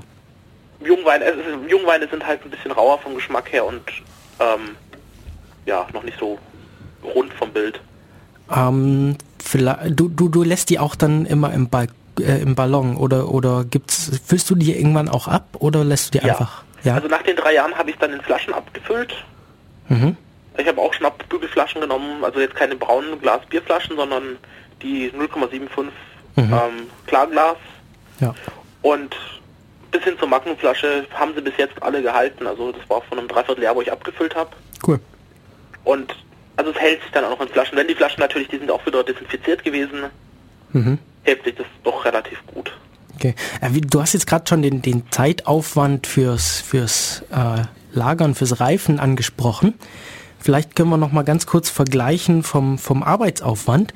Also beim Bierbrauen ist es so, man braucht einen Tag äh, für diesen Brauvorgang, den wir mit diesem, mit diesem äh, Einmeischen und den ganzen Rasten und dem Läutern und Hopfen kochen und so. Und dann, sagen wir, grob eine Woche im, im Fass ähm, gärt es dann und dann braucht man noch so ein, ja, zwei Stunden vielleicht zum, zum Abfüllen und das Ganze aufzuräumen. Das Aufwendigste fand ich eigentlich ist immer das, ist immer das Putzen. Ja. Wie ist Also im- beim Wein, Ja, wie ist der Wein dazu im Vergleich? Ähm, ja, wenn man Früchte gesammelt hat, das hängt natürlich davon ab, wie viele Früchte man sammelt. Ähm, damals in der Schule haben wir auch äh, Most gemacht aus Äpfeln, da haben wir einen halben Tag lang Fallobst gesammelt. Wobei, da muss man dazu sagen, da war die Menge auch ein bisschen größer demnach. Mhm. Ähm, ja, Früchte sammeln, Stunde muss man einplanen, wenn man Früchte lokal hat. Man kann natürlich auch Säfte kaufen, dann ausputzen, pürieren, einfüllen, dauert auch nochmal jeweils, oh, wir waren zu zweit, Nadine hat mir geholfen. Also sie hat geputzt und ausgeschnitten und ich habe es püriert und in die Flasche gefüllt. Mhm. Wir haben einen guten Nachmittag für die drei Ansätze gebraucht. Ja. Also mittags angefangen, nachmittags waren wir irgendwann fertig. Ja, also der Arbeitsaufwand ist auch wahrscheinlich nicht viel kleiner wie beim Bier. Mhm. Okay, vergleichbar. Wobei man dazu sagen muss, wenn man die Früchte püriert, ähm, geht es natürlich länger, wie wenn man die einfach in so eine coole Presse reinstopft, äh, presst und unten kommt Saft raus. Und der nächste Nachteil ist, man kann keinen Jungwein daraus ziehen, weil die Früchte bleiben natürlich püriert Mhm. und ähm, dass sich das Ganze selber klärt, ähm, dauert eine ganze Weile. Okay. Also bei meinem letzten Ansatz hat es ein knappes Dreivierteljahr gedauert, bis sich dann alles abgesetzt hatte. Mhm. Ähm, wobei nach drei Jahren musste man, war, war ich sehr erstaunt, wie, viel, wie wenig davon übrig war. Ich habe ihn relativ lange einfach nur im Keller vergessen gehabt. Also, ja, oder halt immer mal wieder nachgeguckt, dass oben noch Wasser drin steht, aber jetzt mich nicht groß drum gekümmert. Und dann als ich den, diese Ballons sind immer in so einem Plastikding drinne. Und nachdem ich es aufgemacht habe, war fast nur Flüssigkeit da und unten ungefähr ein Zentimeter von den 30, was das Ding hoch ist, so ein, so ein weiße Schlacke, also die Hefe hauptsächlich. Mhm. Und der Rest war einfach weg. Wie, wie kommt denn das? Weißt du das? Hast du eine Idee? Ich glaube, da sind, dadurch, dass in den Früchten natürlich relativ wenig Stärke ist und was Stärke da ist, wurde auch zersetzt. Also mit, mit den Amylasen. Mhm. Ähm, dass das tatsächlich wahrscheinlich nur noch Eiweißreste und Ja. ähm, unzersetzbare Zellwände waren. Ja, okay. Cool. Ja, das ist dann ja äh, ganz praktisch. Also einfach warten, dann lösen sich diese Probleme mit, mit Genau. der Sache ganz alleine. Wenn man jetzt größer werden möchte und sagt, man möchte jetzt, was weiß ich, also mit Felix sind wir jetzt gerade, da bin ich jetzt gerade dabei, ähm, Birnenmost zu machen und Birnensekt ist der Plan. Mhm. Ähm, da haben wir uns zweimal 60 Liter geholt. Das kann man entweder sammelt man, ähm, bringt es dann zu einer zu einer Weinpresse, äh, zu einer zu einer Mostpresse, Mhm. Kriegt dann entweder das Eigensaft, das ist immer so zwei Konzepte, entweder man sagt, man möchte unbedingt das von den eigenen Früchten Mhm. oder man möchte einfach nur Saft, das heißt man gibt eine gewisse Menge Früchte hin, die sagen so und so viele Liter kriegt ihr dafür und man kriegt einfach nur Liter abgefüllt. Okay. Beim Birnensaft haben wir es jetzt so gemacht, wir haben das Zeug gekauft ähm, von einem Bekannten, der presst selber. Mhm. Ähm, ja, da wir verwenden, also gerade bei Äpfeln muss man keine Reinzuchthäfen nutzen. Da sind die Hefen, die auf den Früchten sind, meistens sehr gut. Okay. Ähm, dann darf man natürlich auch nicht schwefeln, wenn man keine Reinzuchthefe verwendet. Ähm, also unser Versuch ist gerade ohne Reinzuchthefe mit Birnenwein. Äh, Felix meinte, die ersten, was er jetzt probiert hat, also es steht beim Felix im Keller. Mhm. Also hier, hier mal ein Gruß an Felix, falls er uns gerade zuhört. Ähm, er meinte, die ersten Geschmacksproben seien schon sehr, sehr vielversprechend. Ah, die ersten Geschmacksproben. Ich hoffe, du kriegst da noch, noch was von. Ja, ich muss nur endlich mal zu ihm rüber und dann wird groß probiert. Das ist generell, wenn man Most macht, also Most ist ähm, schnell gegärter, ich komme nachher noch zu den Details, ähm, früh gegärter, also früh abgezogener vergärter Apfelsaft und Birnensaft. Mhm. Ähm, ja. Also auch in der Schule, als wir es damals gemacht haben, den Most, wir haben das wöchentlich mindestens probiert. Mhm. Man sieht dann so, wie der Alkoholgehalt höher wird, der Zuckergehalt sinkt und das Ganze immer mehr von einem, von einem angegärten Apfelsaft vom Geschmack her innerhalb von, von Tagen zu, zu einem komplett anderen Getränk wird, zum Jungmost. Und nach einer Woche merkt man dann schon, dass es kein Apfelsaft, der angegärt ist, mehr ist, sondern das ist ein eigenes Getränk geworden. Mhm.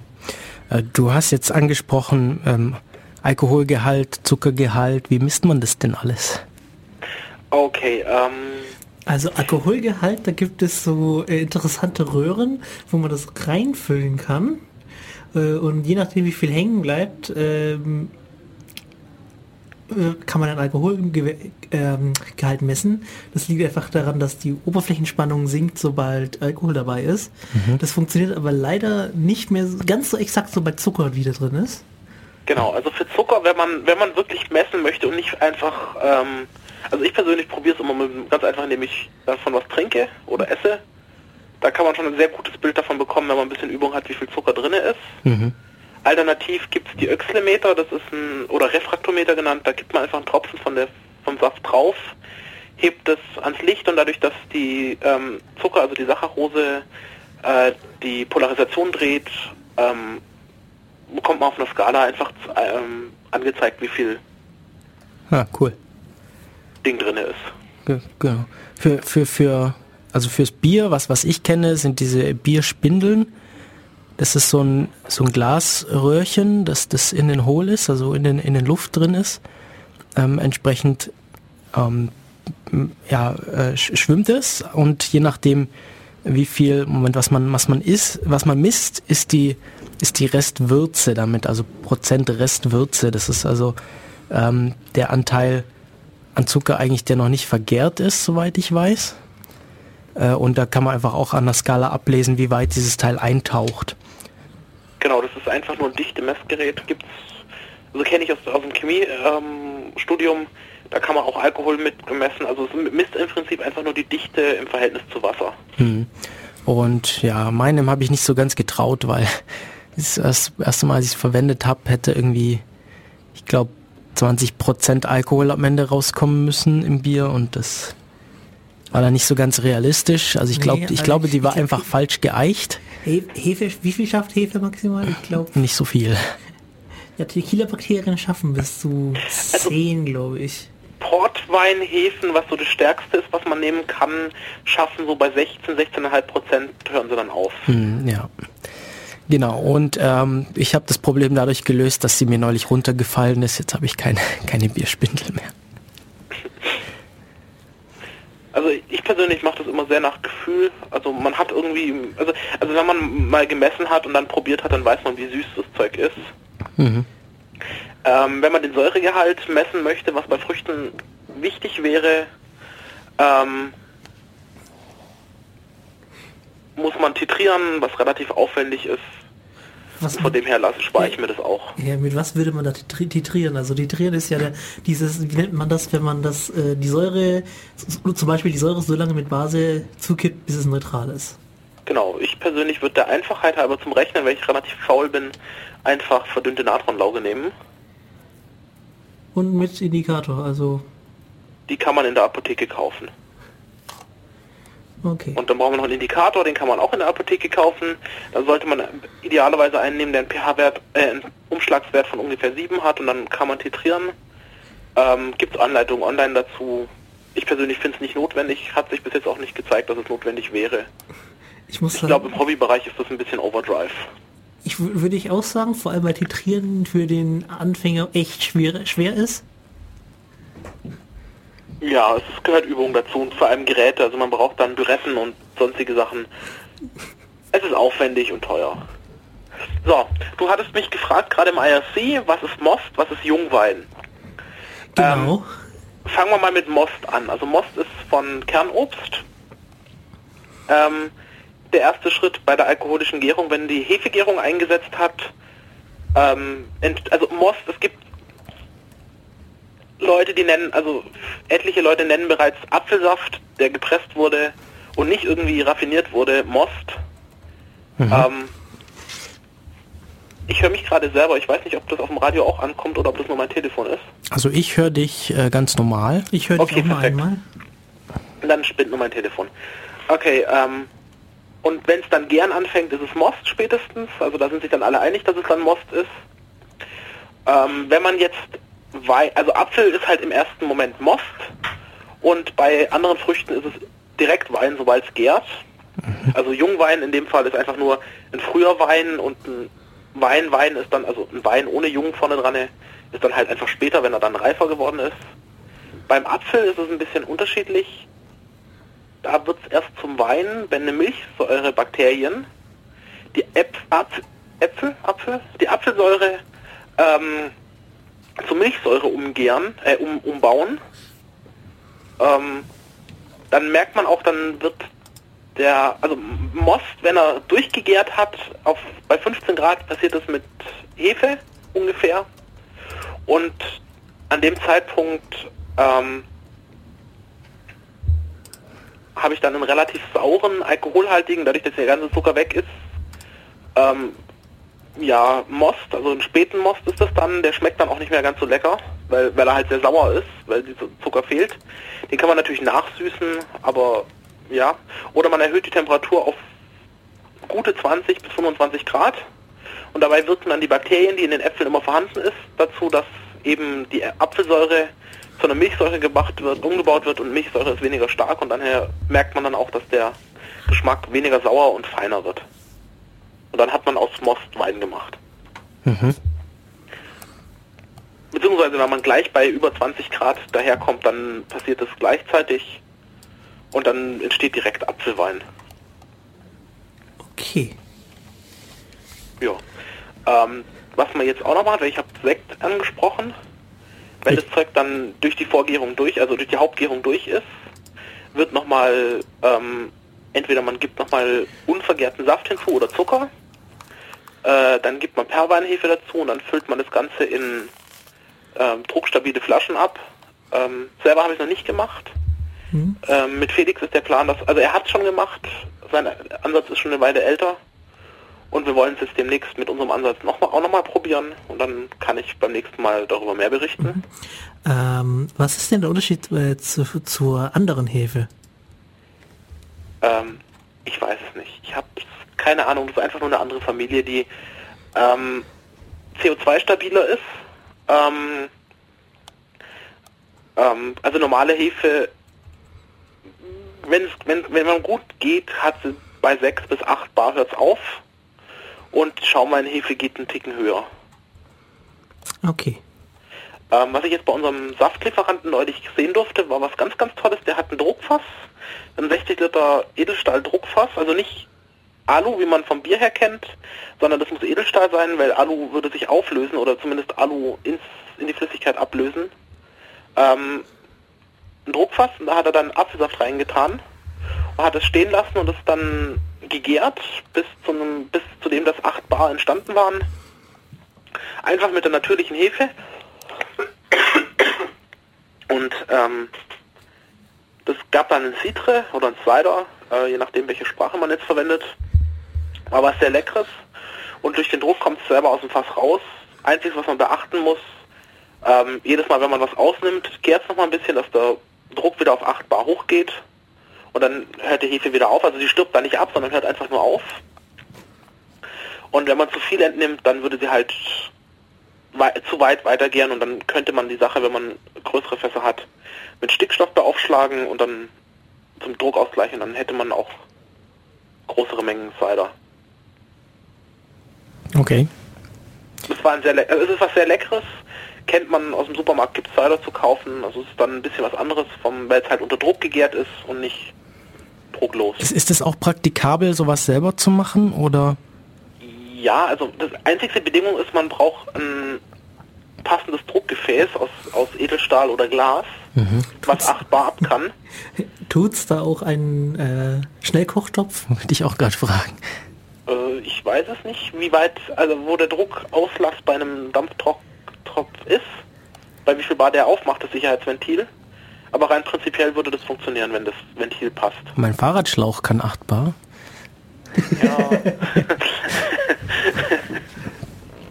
Also gut. also das sind dann Sachen, die muss man kaufen. Also wir sind gerade dabei und suchen eins. Ähm, Felix, Mann, der hat eins gefunden. Äh, gebraucht muss man so mit 200 bis 300 Euro rechnen, neu 600 für so ein 50 bis 60 Liter Fass. Also ist dann schon etwas teurer von der Anschaffung her.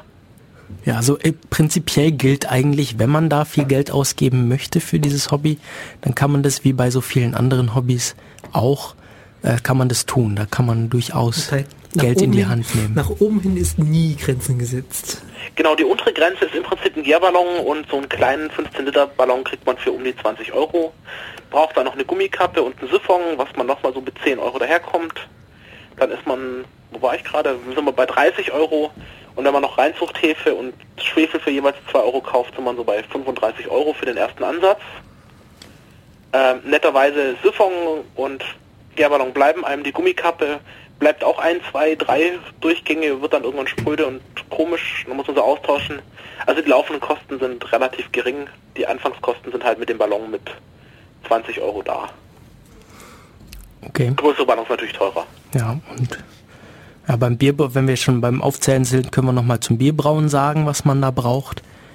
Äh, großes Gefäß zum Erhitzen, also entweder mehrere große Kochtöpfe, je nachdem wie viel Bier man machen möchte, äh, bis zu, also für, für 20 Liter Bier bräuchte man wahrscheinlich dann schon 25 Liter, ähm, die Möglichkeit 25 Liter zu erhitzen. Äh, ich finde 20 Liter so eine ganz gute, ganz gute Größe. So 10 Liter sind gleich weg. Und mit 20 Liter hat man nicht so viel mehr Arbeit. Und, aber dafür kann man 20 Liter noch transportieren zur Not. Äh, genau, also genau, dann brauchen wir irgendwas, um, um drin zu gären, also irgendein großen, großes Fass, großen Bottich oder auch große Töpfe, um, um darin zu gären. Und entsprechend braucht man natürlich Flaschen. Da kann man natürlich einfach äh, Bier kaufen, das leer trinken und die Flaschen wieder verwenden. Was, was sehr praktisch ist. Oder man besorgt sich selber Flaschen. Und ja, so mehr oder weniger war es das da auch schon. Irgendwas, man braucht irgendein Tuch, um diese Filtergeschichten zu machen. Und dann gibt's vieles, was das Leben noch vereinfacht. Und die Gerste ist natürlich nicht, äh, ja, die muss man natürlich auch kaufen, äh, wenn man da nicht irgendwie zufällig sowieso schon irgendwie anders dran kommt. Okay. Ja. Ähm, Musik? Mhm. Aber äh, vielleicht äh, klären wir noch kurz, äh, haben wir noch irgendwas, worüber wir ähm, sprechen wollen heute oder worüber wollen wir heute noch sprechen? Patrick, bist du schon losgeworden, was du uns erzählen wolltest? Ich glaube ja, also außer den, außer vielleicht noch den Hinweis, bei Fallobst ähm, klaut das Zeug nicht, sondern fragt die Leute, die den Wiesen gehören, ob man es nehmen dürft. Genau. Übrigens sieht lecker aus. Äh, Was sieht lecker aus? Das, was Patrick beschrieben hat, ge- als er es gegessen hat. Ach so, äh, ja, gut. Kann man jetzt bestimmt bei Twitter gerade sehen. Äh, Ja. Also, wer neugierig ist, kann auf Twitter nachschauen. Soll ich es noch retweeten, damit es alle sehen? Ja, das mal. retweete mal, dann sehen wir es alle. Also Dev, ihr könnt auf dev-radio bei den neuesten Tweets gleich nachschauen, was Patrick daheim isst, während er euch hier von der Alkoholherstellung erzählt. Aber wir machen noch mal ein bisschen Musik jetzt und dann können wir vielleicht noch mal zusammenfassen, worüber wir uns so unterhalten haben. Ähm, vielleicht gibt's noch so den einen oder anderen Aspekt, den man ansprechen kann. 20 Minuten haben wir ja noch. Äh, bis gleich. Äh, nächste, das nächste Lied heißt Liberi und kommt von der äh, Gruppe La Malavoglia. Das war We, We Met the Queen in Scotland von Pinkel. Wir haben heute wieder ausschließlich freie Musik gespielt. Das heißt ähm, Musik, die ihr dann auch in unserer Sendung nachhören könnt, also auf unserer Website runterladen könnt. Das die Adresse ist www.defradio.de und wir senden wie immer alle zwei Wochen hier bei Radio Free FM und unser Thema heute ist das hobbymäßige Herstellen von Alkohol wie Bier, Sekt, Most, Wein und äh, Patrick hat uns gerade über erzählt über, über seine Herstellungsversuche diverser Getränke und hat gerade noch gemeint, wir könnten uns doch auch noch ein bisschen über Likör unterhalten. Ähm, Patrick, bist du da? Ja, ich bin da. Wunderbar. Äh, ja, Likör. Hast du schon mal Likör gemacht, angesetzt? Ja, ich habe gerade gesucht und ich habe gefunden, ich habe das Foto dazu am 22. Juli getwittert. Mhm. Ich weiß nicht, wenn Teil das ganz kurz retweeten kann, kann das glaube ich jeder sehen. Okay, Def Radio retweetet äh, das Foto von ja, 22. Mai war das? Ja. Weißt du, wie lange das dauert, mal hinzuscrollen? Ja, Teil scrollt jetzt halt so ein bisschen. Und äh, du erzählst uns, was Likör ist, so lang.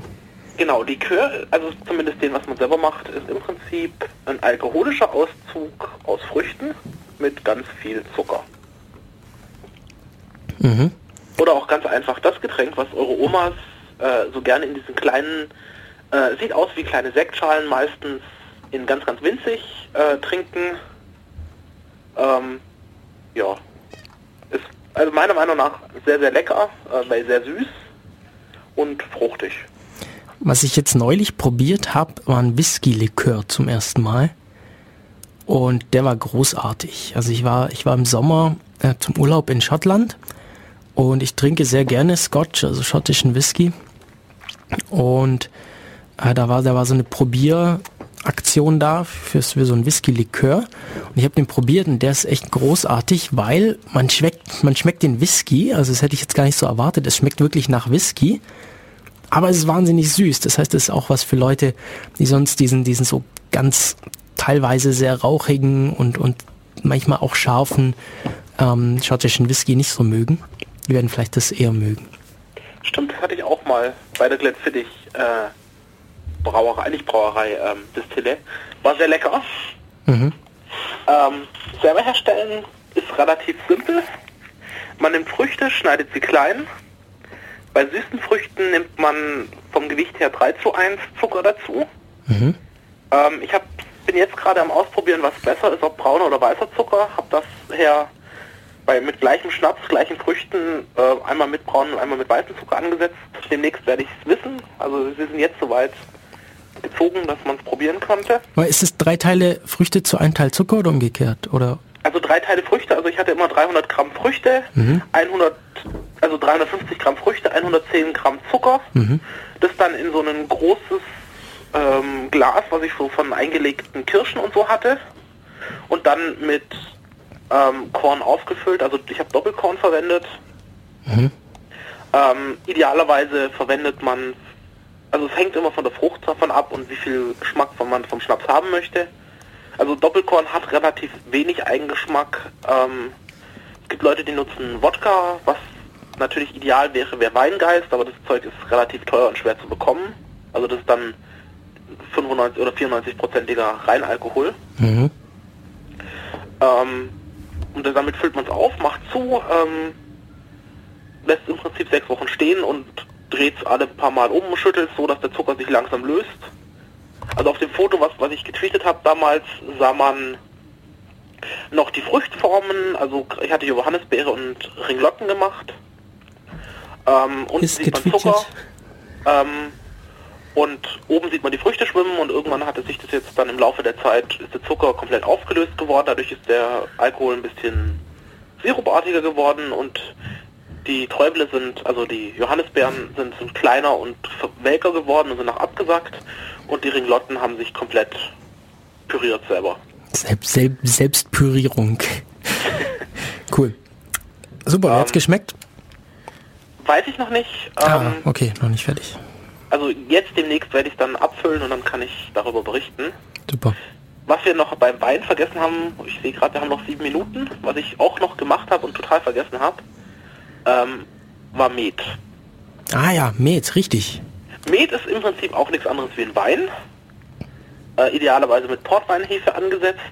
Man nimmt Wein, man nimmt Wasser, äh, macht beides ein bisschen warm und verrührt das Ganze dann, weil im kalten Wasser löst sich der, Wein, äh, der Honig nicht sehr gut. Ähm, Dachte grad. und dann vergärt man das Ganze einfach wie Wein. Äh, Habe ich es richtig gehört, dass da schon Wein reinkommt? Äh, nee, habe ich Wein gesagt. Du hast Wein gesagt, ja? Er meinte Honig. Sorry. Ich Achso, meinte Honig Wasser. und Wasser, ja. Honig nee, du, und du, hast, Wasser. du hast gesagt, man nimmt Wein und Wasser, also Honig und Wasser. Okay, ja. Genau, dann vergärt man das ganz normal. Man kann noch mal am Ende nochmal Honig nachgeben, um es nachzusüßen, aber die guten Mets sind normalerweise oder sind meistens dann ohne. Man kann natürlich auch noch Früchte hinzugeben und dann irgendwie mit, ich glaube, äh, mit Fliederbeeren ist es dann ein Drachenblut an- auf dem Weihnachtsmarkt genannt. Man kann Kräuter dazugeben. Wobei ich habe bis jetzt immer nur nur mit Wein, äh, mit Wein, immer Wein, ähm, mit, Mit Honig. mit Honig gemacht. Honig, ja. Und es wird sehr, wird auch sehr fein. Allerdings braucht man einen befreundeten Imker, der einem den Honig zur Verfügung stellt, weil so für 35 Liter Ansatz, ich bin mir jetzt nicht mehr sicher, ob ich 15 oder 20 Liter Honig gebraucht habe, äh, Oh, Kilo okay. Honig. Ja, da. Also um es im Laden zu kaufen, ist es dann zu teuer. Gut. Schön. Damit haben wir jetzt, glaube ich, ein paar Anregungen gegeben, was man so an schlechten Tagen machen kann. Wieso müssen es schlechte Tage sein? Okay, können auch sonnige Tage sein, wenn man sonnenscheu ist. Äh, auf jeden Fall Ach, so war das gemeint. Ich dachte, der so an regnerischen Tagen, wenn man nicht Ich raus dachte- ins Nasse Ich will. dachte so, es geht um das, äh, den inneren Gemütszustand. Ach so, ja. Na, da sollte man vielleicht nicht zu schlecht drauf sein, weil sonst könnte einen die ganze Putzerei und falls was schief gehen zu sehr aufregen. Nee, äh, freut mich. Ich glaube, wir haben jetzt noch ein paar Minuten, aber ich glaube, wir kommen jetzt langsam zum Ende. Äh, schließen nochmal mit Musik ab. Äh, außer, außer, wir haben jetzt noch etwas, was jemandem ganz dringend auf der Zunge brennt, loszuwerden. Naja, Ja, einen, ein- einen abschließenden Satz hätte ich noch. Mhm.